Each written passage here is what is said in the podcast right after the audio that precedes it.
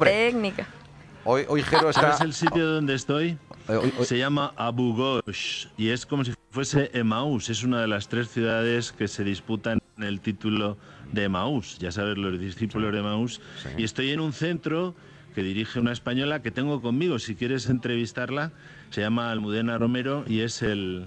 eh, un centro de información de visitantes es absolutamente nuevo y de formación de guías. Va a tener, eh, que es interesantísimo. Está aquí Almudena More- eh, Romero, se llama. Almudena, Hola, buenos ¿qué días. tal? Hola. Hola, buenos días, ¿Qué ¿qué tal? tal? ¿Cómo estáis? Allí estaréis gozando de un tiempo extraordinario, supongo. Bueno, te tengo, está te lloviendo. tengo que decir Ah, que el lunes empezamos con 30 grados, curioso. pero Está lloviendo. joder. ayer bajó a 15 grados y Vaya, ayer y vaya. hoy no ha parado de llover. Pero bueno, eso viene bien y los, vi- los- las lluvias aquí son siempre una bendición. Sí, allí están siempre ¿Verdad? bien, siempre Imagínate. serán bien recibidas. Al- Almudena, eh, ¿cómo es ese centro y qué le ofrece a las personas que lo visitemos?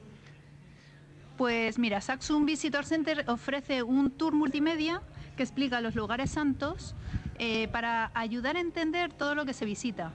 Eh, la cosa es que cuando, no sé si tú has venido de peregrinación, pero cuando uno viene de peregrinación aquí, en una semana o diez días ve muchísimos sitios muy importantes todos, con una historia muy complicada. Y claro, no es tan fácil de entender todo Claro. lo que ha pasado ahí, ¿no? Entonces eh, uno ve un- la iglesia del Santo Sepulcro y el Calvario, que es muy diferente a cómo era cuando estaba el Señor. Sí. Y lo que queremos es eh, mostrar con imágenes, con pantallas interactivas, con una línea del tiempo del Antiguo Testamento, un mapa gigante también de Tierra Santa, mostrar eh, toda esa historia que ha sucedido en estos sitios tan importantes para ayudar a entender. Almudena decía Estamos hace un momentito. convencidos de que Tierra Santa cambia la vida Sí. y si, si se entiende mejor los, los sitios, pues se- el cambio se produce, digamos, más acelerado, ¿no? Comentábamos algo que puede sonar atópico para nuestros oyentes y es que esta es una de las visitas obligadas a lo largo de la vida de cualquier persona creyente e incluso no creyente, pero que necesite, y todos lo necesitamos, conocer la historia de su cultura.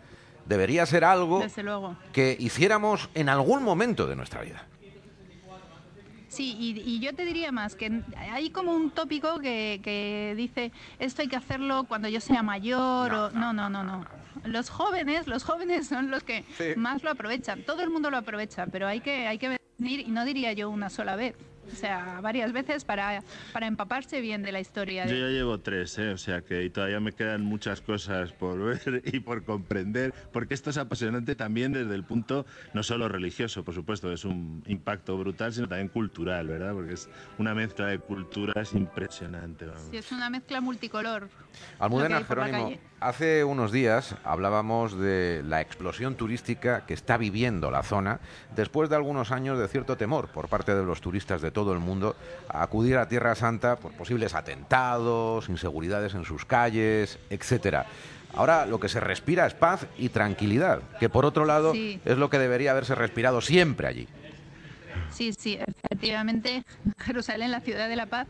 No, y realmente yo siempre le digo a, mis amigos que de verdad que yo no voy con el casco por la calle. Aquí la vida es totalmente normal, eh, como puede ser cualquier ciudad de, España. O sea, no, no hay ningún riesgo, vas por la calle tranquilamente y no vas con ningún miedo. O sea, de verdad, de verdad lo digo, yo, yo a veces si, si ha pasado algo en algún pueblo alejado de aquí, me entero por mis padres, no, no por mí mismo.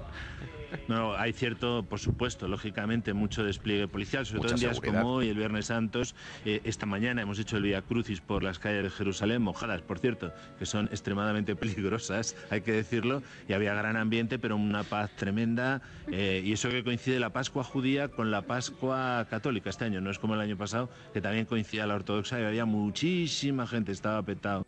Jerusalén hoy había, estaba más tranquilo y la verdad es que las visitas tanto a Galilea que hemos hecho como ahora Jerusalén están siendo maravillosas y este centro deberíamos haber venido el primer día, yo creo, para porque Ya. este te ubica mucho para el resto de las visitas, Claro. porque claro, todos los días están llenos de experiencias muy impactantes. ¿no? Pues ya está, a todos aquellos que tengan pensado, ya este año les va a ser harto difícil, pero al año que viene, con tiempo, pueden planificar su viaje, visitar Tierra Santa, Jerusalén, aquellos lugares maravillosos en los que hemos estado buceando desde niños, en los catecismos, en nuestras clases de religión, en la historia con letras en mayúscula, deberían dirigirse a este centro que, y recordamos los datos prácticos, Jerónimo, es el Saxum Visitor Center. Saxum Ghosh. Center. Sí, En Abu Ghosh, que está a mitad de camino entre Jerusalén y el aeropuerto, digamos. bueno, tendréis página to- web, tener toda- Toda la imagino. información, efectivamente, www.saxum.org. S-A-X-U-M. Gracias, Saxum Almudena. significa roca en latín. Gracias y un beso muy fuerte. Y que disfrutéis Oye, de estos oye, días de sí. mucho ajetreo y mucho jaleo con los turistas. Dime, dime. Sí. Mucho